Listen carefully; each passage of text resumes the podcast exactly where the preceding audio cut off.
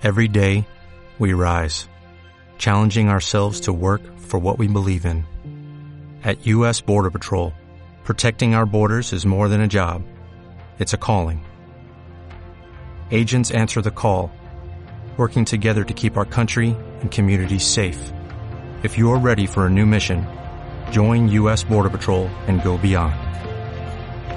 Learn more at cbp.gov/careers. Entrando por tus oídos hasta llegar al centro de tus emociones, ADR Networks está en este momento activando tus sentidos. ADR Networks presenta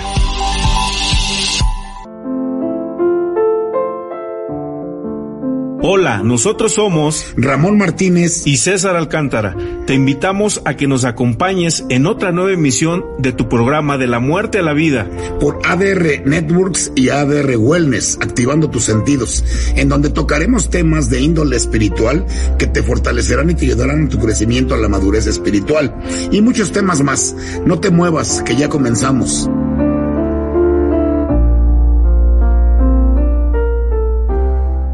Buenas tardes, bienvenidos. Ya estamos aquí en tu programa de La Muerte a la Vida. Hoy jueves primero de diciembre, pues ya estamos a un mes terminar este año 2022. Hoy es totalmente en vivo, 4 y 7 de la tarde, jueves.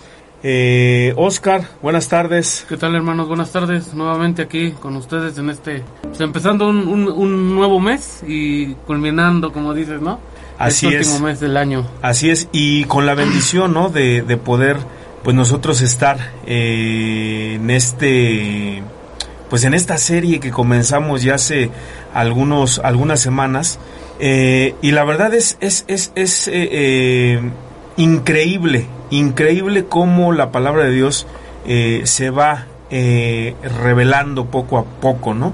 Eh, entonces, Hoy vamos a ver eh, acerca de haciendo un pues un eh, síntesis de la clase pasada, lo último uh -huh. que vieron que fue el arrepentimiento, ¿no? Lo que es el arrepentimiento, lo que no es el arrepentimiento. El arrepentimiento tiene que ver con un cambio realmente de actitud, una manera de pensar diferente, Adolfo. Y con un compromiso sobre todo, ¿no? Porque si tenemos ese compromiso y ese cambio de actitud, pues vamos a, a tener, ¿no? La, la, este, pues ahora sí que la, la, este, la, ¿cómo se podría decir? La, la firmeza, la esperanza, que tenemos ese arrepentimiento con, con, nuestro Padre. Y sobre todo vamos a ir adquiriendo esa madurez espiritual, ¿no? De la cual, de la cual necesitamos eh, todos como, eh, como cristianos y sobre todo cuando no tenemos este concepto de lo que es la palabra de Dios, ¿no? Pero mira, hoy, hoy para mí es, es, es un tema bien, bien, bien especial, ¿no? Porque hoy vamos a hablar acerca también de la fe haciendo un recuento de lo que vimos acerca del arrepentimiento, viene un punto bien, bien importante en la vida cristiana, en la vida del creyente, que tiene que ver con la fe. La fe siempre ha sido la marca de identificación de un discípulo de un discípulo de Cristo. Los primeros discípulos fueron conocidos como creyentes. Por eso Jesús dijo, si puedes creer, al que cree todo le es posible. Eso lo dice en Marcos 9:23. Ahora, la fe significa dependencia total en Dios. Fíjate, este, esta definición de fe es dependencia totalmente de Dios. Se oye muy bonito en el, en la, en la, eh, vamos, en, en, en, al hablarlo, al decirlo. Pero cuando ya entramos nosotros a este punto de la fe, ahora sí que como dijera, como le dijo Jesús a Pedro, ¿no? Boga mar adentro, o sea, métete ya no en la orillita, sino empieza a, a ir hacia adentro. Esto tiene que ver con la fe y la fe es una dependencia totalmente de Dios. Fíjense, cuando Adán pecó, salió fuera del círculo de la dependencia de Dios y entró al círculo de la independencia. Y esa independencia tiene que ver con la incredulidad. ¿Por qué? Porque al dejar de confiar en Dios, al dejar de depender de Dios, entonces tú ya no crees. Y entonces te vuelves una persona incrédula y empiezas a no moverte por fe, sino a lo que tú miras, a lo que tú ves, a lo que tú tocas, a lo que tú hueles, porque normalmente el ser humano, lo vamos a ver, se guía por los sentidos. ¿No? Ahora fíjate, cuando eh, nosotros dejamos la dependencia totalmente de Dios, pasamos a esa incredulidad. Esa es la razón por la cual Dios ha colocado tal prioridad sobre la fe. Es la senda a través de la cual nos encaminamos de regreso a la confraternidad con Dios, o sea, a la dependencia en Dios. Esa dependencia en Dios se denomina fe. La fe nos lleva más allá de nuestros cinco sentidos, la vista, el oído, el gusto, el olfato, el tacto. La fe nos exonera o nos libera de las limitaciones de nuestra capacidad. Por fe, nosotros nos movemos de la falta de habilidad hacia la habilidad provista por Dios. Esta es la vocación de la fe, la cual todos nosotros hemos sido llamados, donde nada, absolutamente nada, es imposible. Ahora, qué increíble poder nosotros tocar este tema, Adolfo, en estos tiempos donde pues se necesita fe para creer, se necesita fe para moverse, para eh, andar. Por eso es bien importante cuando nosotros ponemos nuestra fe realmente en el único que tiene el poder de darnos la fortaleza, como decía aquí, de capacitarnos, de darnos la ayuda para caminar el camino que Él quiere que nosotros caminemos. Lejos de Dios, no podemos. Así es. Y, como el punto que veíamos ahorita, ¿no? Lo que acabamos de leer, a veces cuando dejamos de depender de Dios nos volvemos incrédulos, ¿no?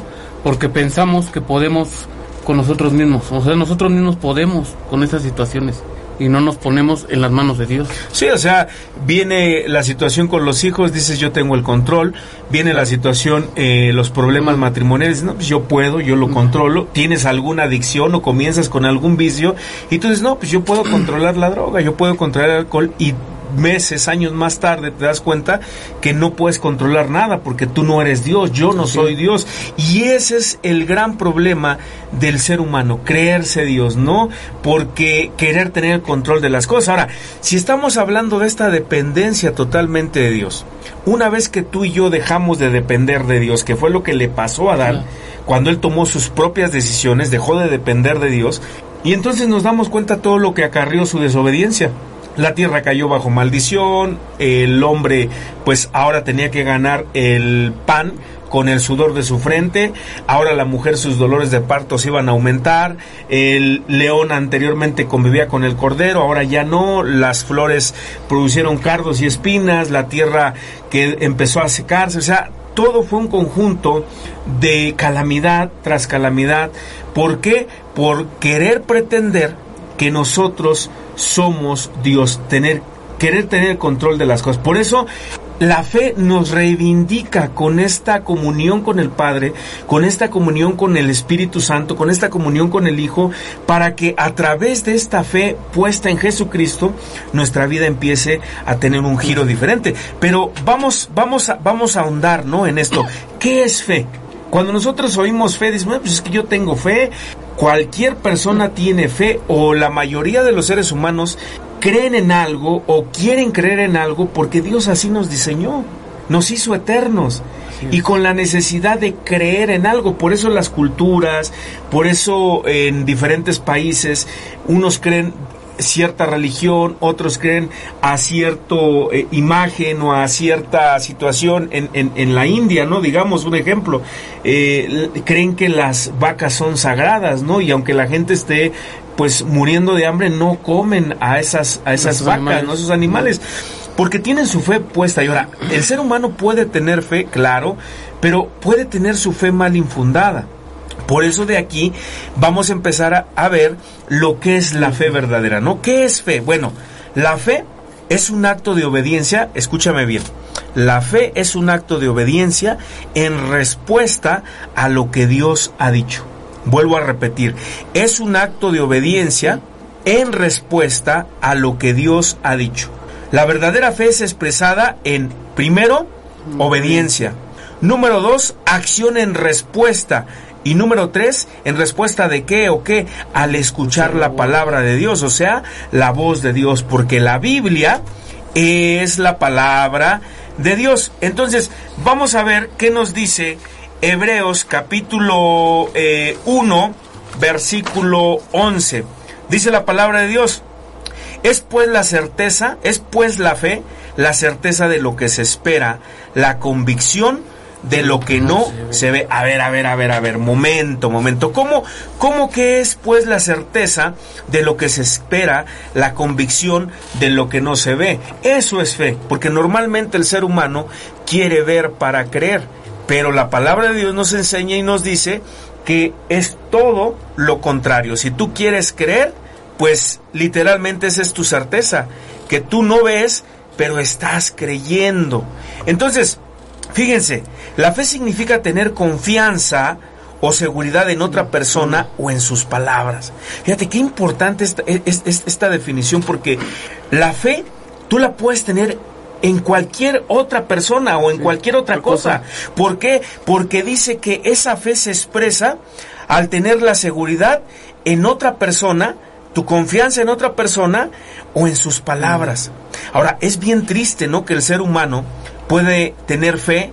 Eh, muchas veces nosotros como humanos, ¿no? Le pones toda tu fe a tu esposa, a tu esposo y te fallan, o a los hijos y te fallan, o al familiar y te falla, o al mejor amigo que tú puedes decir y te falla. Pero es importante entender que si somos capaces, ¿no? A veces de poner nuestra fe en alguien que no nos va a dar algo bueno, Qué importante entender que cuando yo pongo mi fe en Jesucristo, entonces, ¿qué estoy haciendo? Estoy poniendo mi confianza y estoy poniendo mi seguridad en Él y en sus palabras. El tener fe en Dios implica un cambio.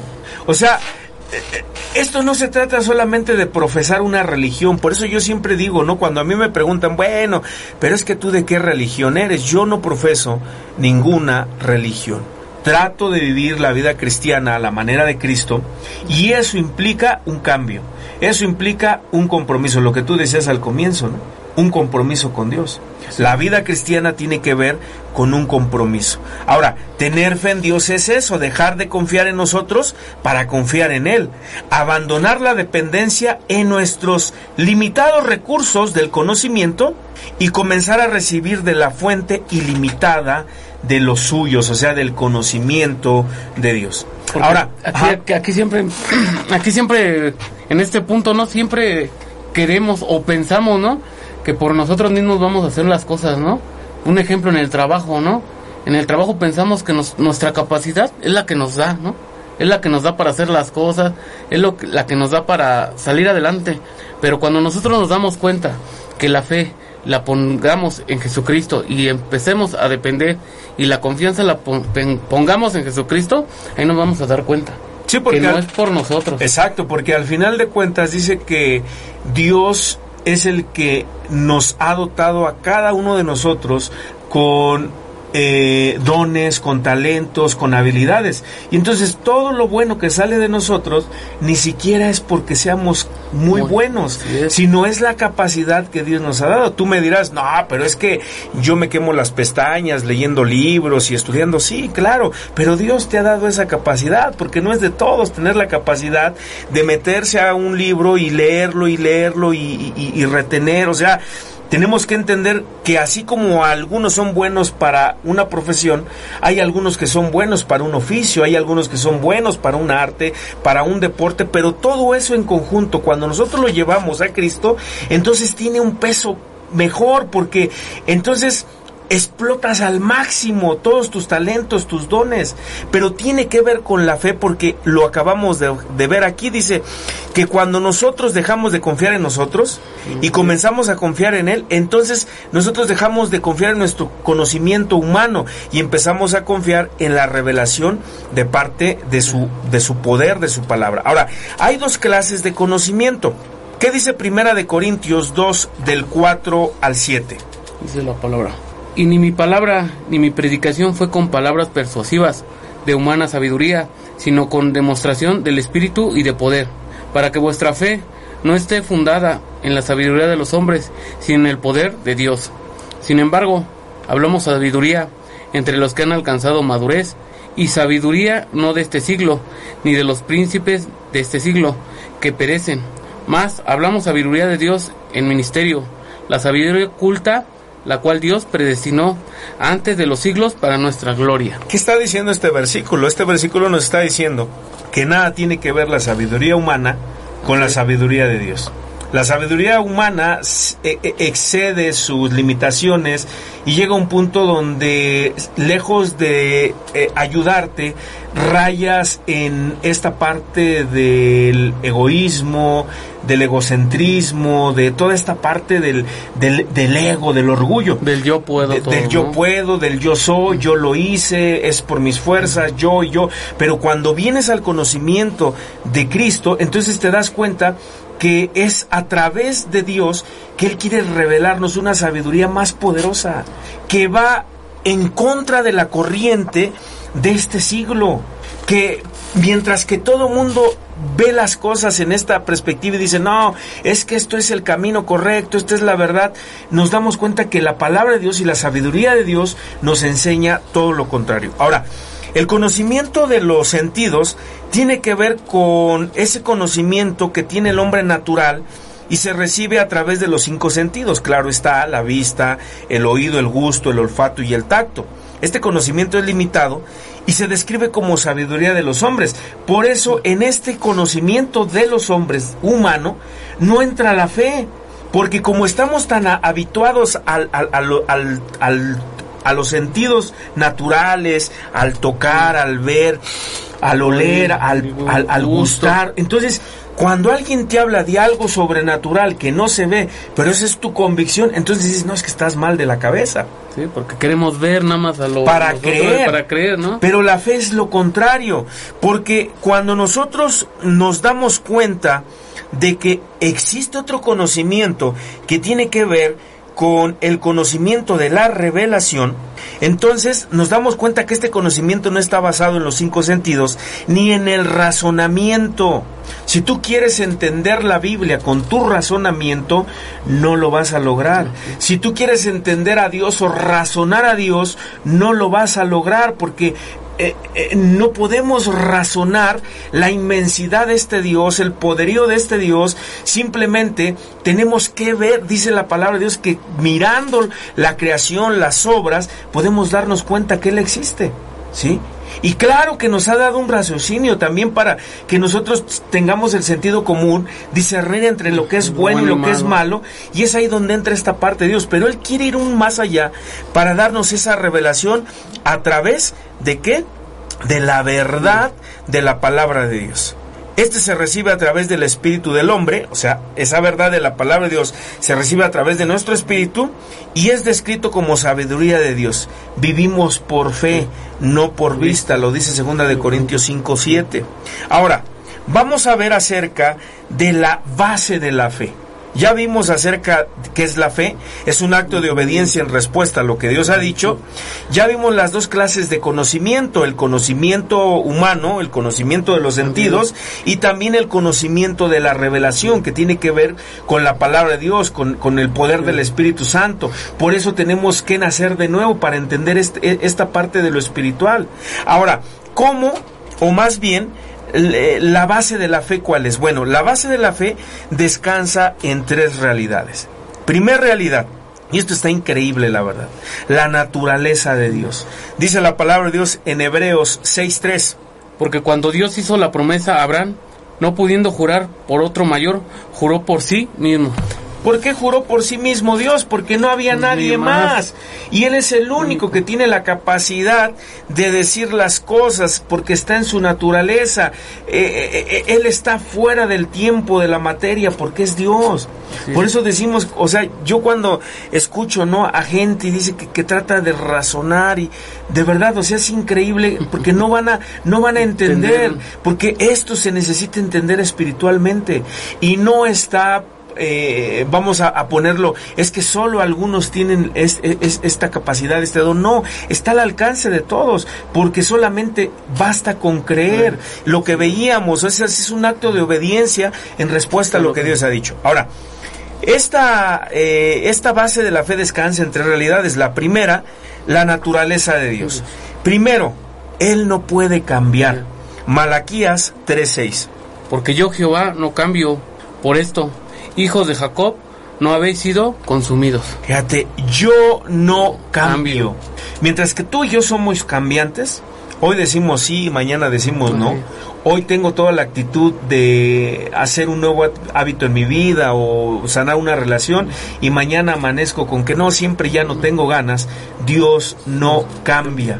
Él no cambia, es su naturaleza, Él no puede cambiar. Él no te dice hoy sí y mañana no. Él no te ama hoy y mañana porque te portaste mal te dejó de amar. No, está en su naturaleza, Él no puede cambiar. Él te ama porque te ama y punto. Él te ha salvado porque le ha placido y nada más. Pero mañana Él no se puede arrepentir de decir, no, es que hoy no te amo porque eh, eh, Pecaste, ¿no? pecaste. No. Ahora, siguiente, Él no puede fallar.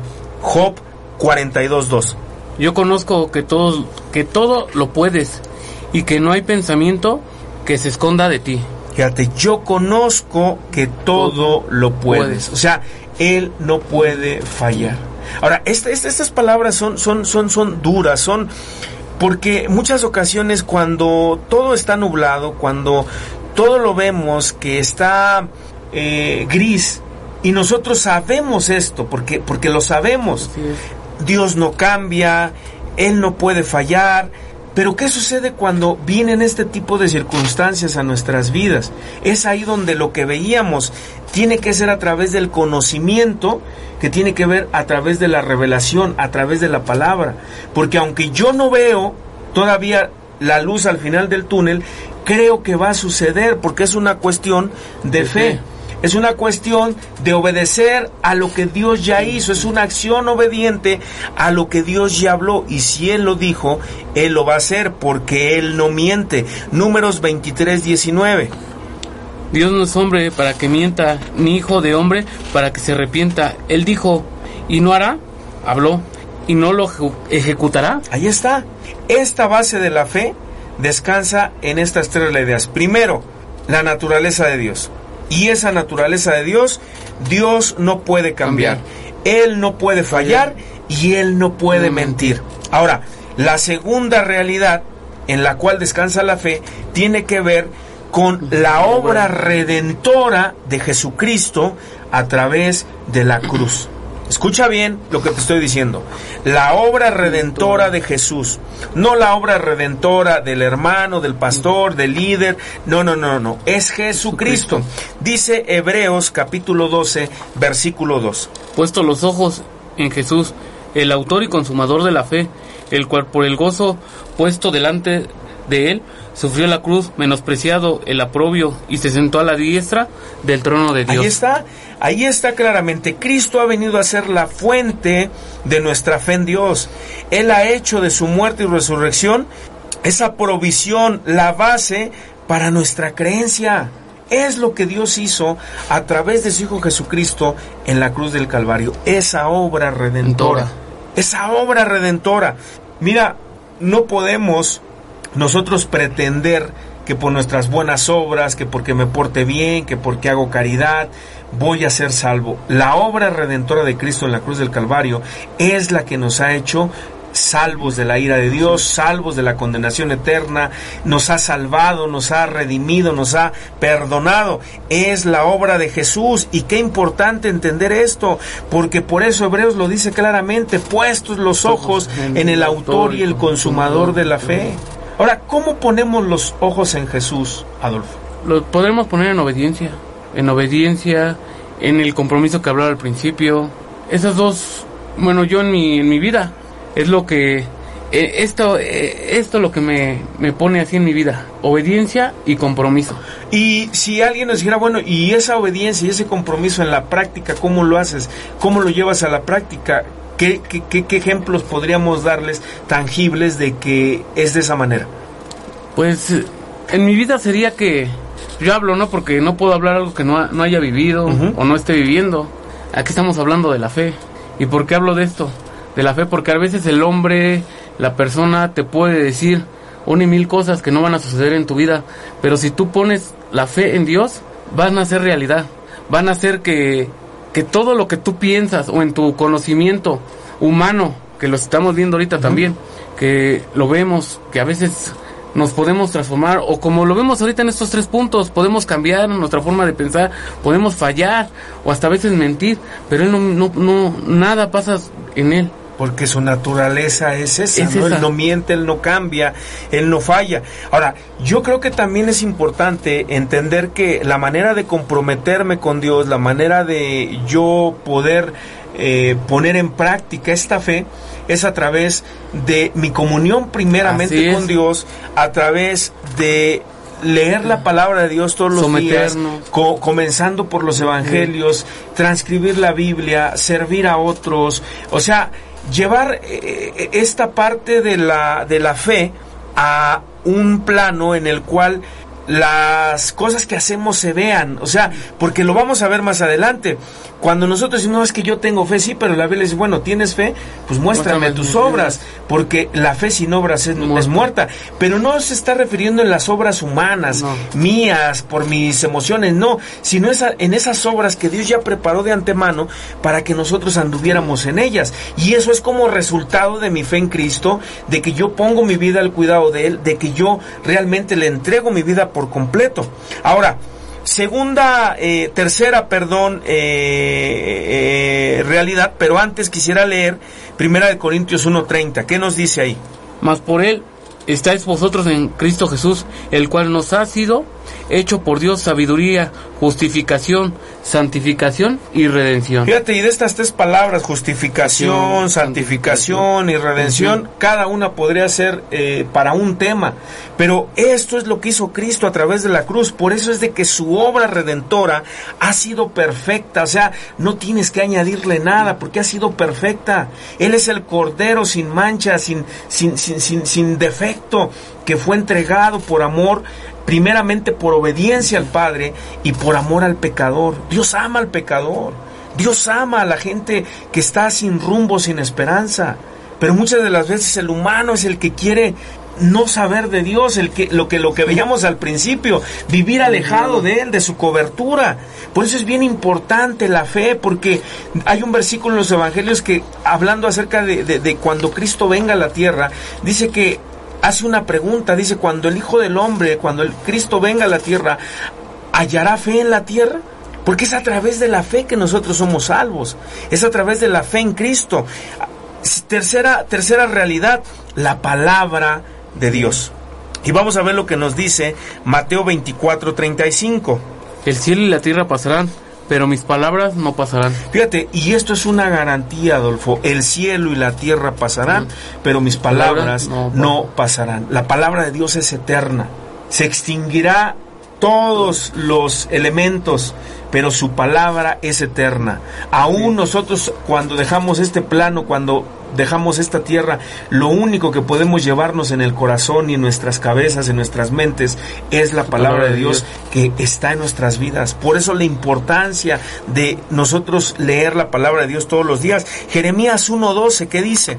Y me dijo Jehová, bien has visto, porque yo apre- apresuro mi palabra para ponerla por obra. Fíjate, yo apresuro mi palabra para ponerla por obra. Ni siquiera somos nosotros, ni, siquiera, ni siquiera era el profeta. Jeremías está diciendo, hablando de, de Dios, de, de- de- de Jesús, de Jehová. Le dijo yo Jehová. soy el que apresuro mi palabra para ponerla por, Por obra. obra. Entonces, no importa, no importa las circunstancias que estemos viviendo, no importa lo que de una u otra manera nuestro corazón esté mirando, esté sintiendo. Cuando nosotros empezamos a poner nuestra fe en Jesucristo, su palabra permanece firme para siempre. La fe viene cuando Dios nos trae una palabra específica fuera de lo que Él jamás nos haya dicho directamente en nuestras circunstancias. Sí. Cuando la palabra de Dios es hablada de tal manera, nos da vida y libera nuestra fe. O sea, literalmente la palabra de Dios se hace rema, se hace vida en nuestros corazones cuando Dios hace detonar esa palabra que, que a lo mejor de repente, ¿cuántas veces estás pasando por situaciones difíciles? ¿Cuántas veces estás pasando por un problema, por una dificultad? Y abres la palabra de Dios, decía un predicador, que cuando nosotros oramos, hablamos con Dios, pero cuando nosotros leemos la Biblia, Dios está hablando con nosotros. Así y qué es. importante es cuando nosotros encontramos ese bálsamo para nuestro cuerpo, para nuestra alma, para nuestro espíritu, cuando de repente estás leyendo la palabra Dios te habla y te dice, ¿sabes qué? Esto sucederá o esto es así porque yo lo estoy diciendo, porque yo apresuro mi palabra para ponerla por obra. Hace unos días fue algo que lo que tú decías, ¿no? No podemos hablar de nadie más, sino de tu propia experiencia, ¿no? De lo que Dios te da. Y yo, eh, a través de ciertas situaciones que han venido pasando en, en, estos últimos meses, pues yo le decía, Señor, háblame, ¿no? Si realmente eres tú el que estás eh, enviándome, el que estás haciendo este trabajo, pues demuéstramelo. No tardó ni 10 minutos cuando a través de su palabra Dios me daba la confirmación. Y, y, eso a mí me sorprendió porque había pasado en otras ocasiones, pero no tan, no tan claro, no tan, tan, tan vivo, así pareciera como que las letras se acomodaban y, y, y yo podía entender y ver. Porque eso es lo que hace la palabra de Dios. Por eso la fe, la base de la fe descansa en estas tres realidades. La naturaleza de Dios, que Él no puede cambiar, Él no puede fallar, él no puede mentir, la obra redentora de Jesús y la palabra de Dios. Ahora, ¿cómo obra la fe? ¿Cuál es el, eh, el principio de la fe? Pues eh, lo que dice en eh, Romanos, ¿no? Capítulo 3, versículo 27. Está aquí, lo vamos a buscar, 3.27. en, esto, en esto es como obra la palabra de Dios. Fíjense, 3.27 dice, ¿De dónde pues está la jactancia?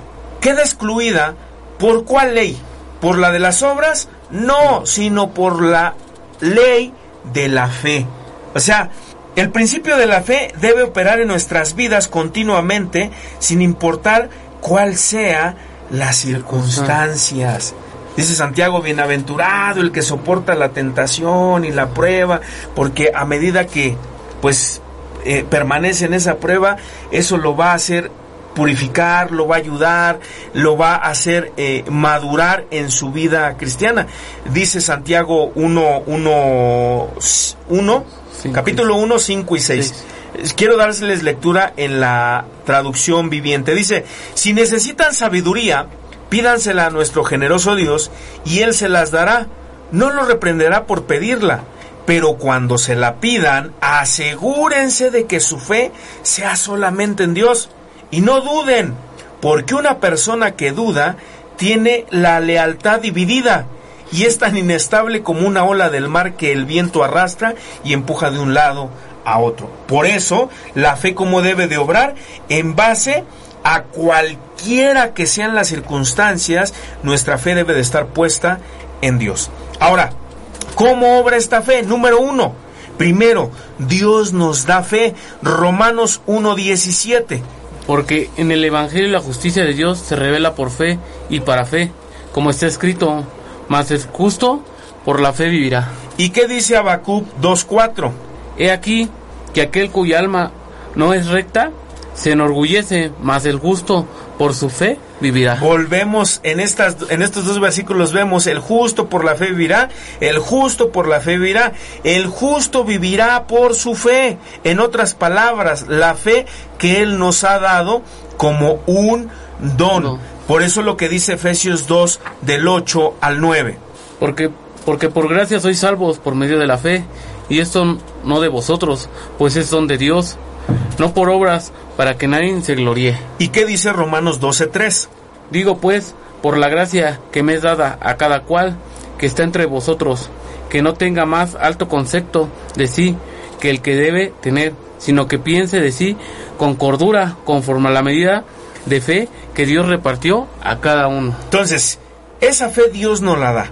Ya lo vimos en Efesios, dice es por fe, es un don de Dios, no es por obras, para que no te gloríes, para que no pienses que es por ti y por tu fuerza.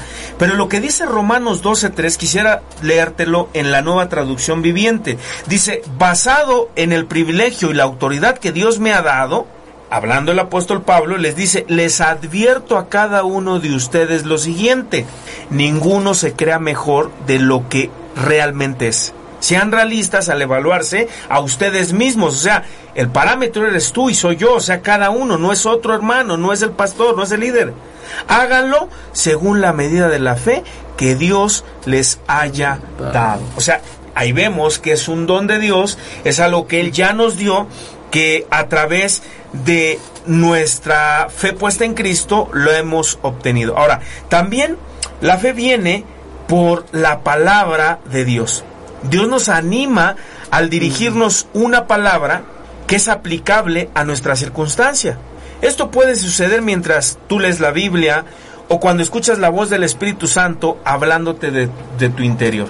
Y déjame decirte que a veces queremos oír la voz de Dios que retumbe, ¿no? Y como que se abre el cielo y te hable Oscar. No, esa voz del Espíritu Santo de la cual estamos hablando ahorita, es ese, es ese adentro de ti que te dice, ¿sabes qué? Haz esto. ¿Sabes qué? Hiciste mal aquello. Ahora, siempre que Dios nos hable, es para pedirnos algo. Siempre que Dios nos hable es porque Él quiere que nosotros hagamos algo para Él. Por eso tenemos que estar con nuestro oído Audible. audible. ¿Qué dice Romanos 12, 17? Romanos 12. Perdón, 10, 17. Ujú. Así que la fe es por el oír y el oír por la palabra de Dios. Entonces, si tú y yo no leemos la Biblia, si tú y yo no tenemos esa, eh, pues ese, ese hábito de leer la Escritura, ¿cómo voy a escuchar la voz de Dios? Ahora, a lo largo de toda la historia de la Biblia, personas como Abraham, personas como eh, Isaac, como Jacob, co- todos los hombres de, de Dios, fue por la palabra de Dios. Recordemos a Abraham cuando Dios le da la promesa de que sería una nación grande. No lo vio. Es más, desde el momento cuando le dice, ¿sabes qué? Sal de tu tierra y de tu parentela. Y deja todo. Y dice que Abraham le creyó y le fue contado por justicia. Después, a los 100 años, tiene un hijo, el hijo de la promesa. Y, y- y- y, o sea, imagínate, ¿no? Que Dios te dé una promesa a los 100 años y tú sabes que vas a tener un hijo. Pero él lo creyó. Y Dios lo cumplió, porque como lo venimos viendo, la palabra de Dios tiene poder, la tierra, el universo, fueron creados por el poder de la palabra de Dios. Porque eso es la fe, o sea, la palabra de Dios aplicada a nuestras vidas. Ahora, Dios nos anima en este sentido cuando nos da una palabra. Esto puede suceder cuando leemos la Biblia o cuando oímos la voz de Dios, ¿no? Ahora, siguiente, por la obediencia a la palabra. Híjole, y aquí entramos en un punto complicado. Porque es bien padre o, o- o es, eh, eh, exponer la palabra, hablar muy bonito, pero cuando ya lo estás viviendo, es ahí donde esto que hablamos se vuelve realidad en tu vida. Y qué duro, qué duro es cuando tenemos que obedecer a la palabra de Dios. Pero es parte de la fe. Más bien cuando lo tendremos que llevar ya a la práctica. cuando lo tienes que practicar, porque mientras hablas de amor, amor y amor y todos te aman, pues no tiene ningún sentido. Pero ¿qué pasa cuando hablas de amor y tienes que perdonar? ¿Qué pasa cuando hablas de misericordia, pero te falta misericordia con el de al lado? ¿Qué pasa cuando te dicen no juzgues para no ser juzgado? Porque mientras tú juzgas con un dedo tres te están apuntando. es. Entonces es bien importante entender que para que la fe opere o trabaje en nuestra vida o nuestra situación, tendremos que obedecer la palabra de Dios. ¿Por qué? Porque la fe es activa, no pasiva. La mayoría de las promesas de Dios son condicionales. Él, o sea, Dios, hará su parte si nosotros hacemos la nuestra. Ahora, qué importante esto que estamos viendo acerca de que la fe viene por el oír la palabra de Dios, pero también por practicar la palabra de Dios. Porque, ¿qué dice Josué 1.8? Vamos a ver qué dice Josué 1.8. Este, este versículo me, me, me, me, me, gusta mucho, pero también me confronta mucho todos los días. Dice la palabra de Dios. José, nunca se apartará de tu boca este libro de la ley, sino que de día y de noche meditarás en él, para que guardes y hagas conforme a todo lo que en él está escrito, porque entonces hará- harás prosperar tu camino y todo te saldrá bien. Wow. Ahora, quiero leértelo, este versículo de Josué 1.8, porque qué tan importante es la palabra de Dios para que pueda venir esa fe, pero qué tan importante es la palabra de Dios para que nosotros la obedezcamos, la pongamos en práctica. práctica. Dice en la nueva traducción viviente, dice, estudia, no está hablando solamente de ahí por encimita, no. Está hablando de adentrarte, de indagar, de escarbar. Dice que en Jesús están escondidos todos los tesoros. Y un tesoro no está a la vista. Tienes que escarbar. Entonces fíjate lo que dice, estudia constantemente este libro de instrucción. No como muchos piensan y dicen, es un libro de fábulas. Para fábulas ahí tenemos a Cenicienta y los tres cochinitos. No, no, no. La Biblia es mucho más que eso. La Biblia es una verdad contundente, es una verdad que nos habla acerca de todo lo que tú quieras saber. Está un compendio de historia, poesía, eh, política, eh, eh, cómo ser un buen esposo, un buen padre, un buen hijo, un buen ciudadano. Todo está ahí. Yo lo pondré como un manual de vida, ¿no? Como un manual de vida. Definitivamente. Muchos dicen, no, es que la vida es dura. Y si hubiera un manual para poder vivir la vida, claro que lo hay. Pero el ser humano no ha querido tomar este manual como tal y lo ve retrógrada, lo ve como que no funciona, como que es obsoleto. Pero hoy en día muchas de las cosas que hoy vemos aún en nuestra tecnología van a ser obsoletas en algunos años. Pero la palabra de Dios es eterna y ha sido, será y es hasta el día de hoy porque no cambia, está en la naturaleza de Dios, es eterna, no miente, no falla, no se transforma y es en el aquí, en el ahora, en el pasado, en el presente. Es increíble la palabra de Dios. Por eso Josué dice, estudia constantemente este libro de instrucción. Medita en él de día y de noche.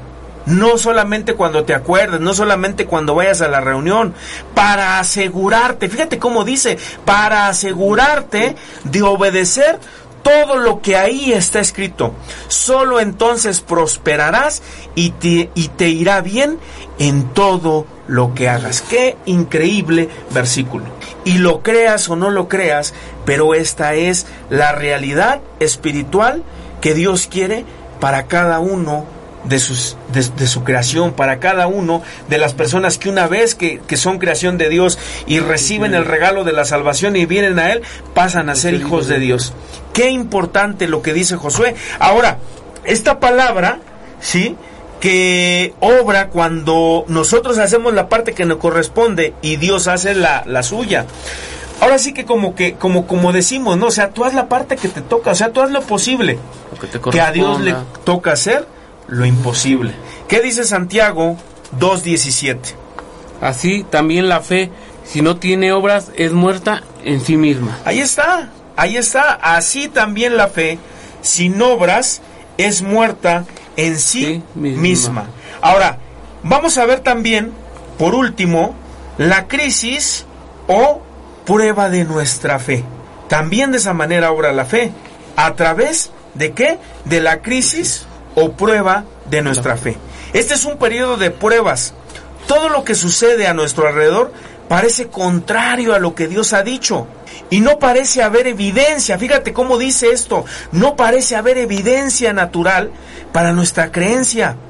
En este punto, nuestra fe descansa completamente sobre la palabra de Dios, lo que nos ha hablado. Primera de Pedro 1, del 6 al 7, vamos a ver lo que nos dice en lo cual vosotros os alegráis, aunque ahora por un poco de tiempo, si es necesario, tengáis que ser afligidos en diversas pruebas, para que sometida a prueba vuestra fe, mucho más preciosa que el oro, el cual, aunque perecer, perecedero, se prueba con fuego, sea hallada con alabanza, gloria y honra, cuando sea manifestado Jesucristo. Bueno, entonces, Estamos hablando de la crisis o prueba de nuestra fe. Ahora, yo quisiera leerles este mismo versículo de Primera de Pedro 6:7 en la traducción del lenguaje actual.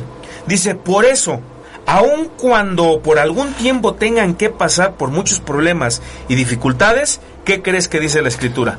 Ponte a llorar. Quéjate. No, dice, alégrate porque la confianza que ustedes tienen en Dios es como el oro.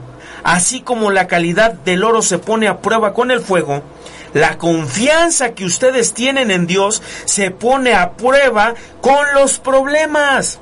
Si ustedes pasan la prueba, su confianza será más valiosa que el oro, pues el oro se puede destruir, Así cuando Jesucristo aparezca, hablará bien de la confianza que ustedes tienen en Dios, porque una confianza que ha pasado por tantas pruebas merece ser alabada. Gloria a Dios. Gloria a Dios por su palabra. ¿Y qué si estamos pasando crisis? ¿Y qué si estamos pasando pruebas? Este es el periodo por el cual Dios empieza a trabajar en nuestras vidas y aunque no tenemos una evidencia natural de que está sucediendo algo, nuestra creencia es cuando se pone en el punto máximo, es cuando nuestra fe descansa completamente en su palabra, la que Él ya nos habló, ¿sí? En fe nos entregamos a su fidelidad. En nuestros tiempos de dudas y luchas, Dios es fiel y no nos abandona. Esto es increíble, la verdad. Esto es increíble. El Salmo 105, 17 al 19 dice, envió a un varón delante de ellos, a José, que fue vendido por siervo, afligieron sus pies con grillos, en cárcel fue puesta su persona, hasta la hora que se cumplió su palabra, el dicho de Jehová le probó. La historia de José, una persona inocente que fue vendido por sus hermanos, que llega a Egipto, lo acusan de violación, va a la cárcel, pero al final de la historia Dios tiene un propósito en toda esa crisis, en toda esa prueba, y es lo mismo que tiene para tu vida. Entonces, eh, dice en 2 de Timoteo 2, 13. Si, fuere, si fuéramos infieles, Él permanecerá fiel.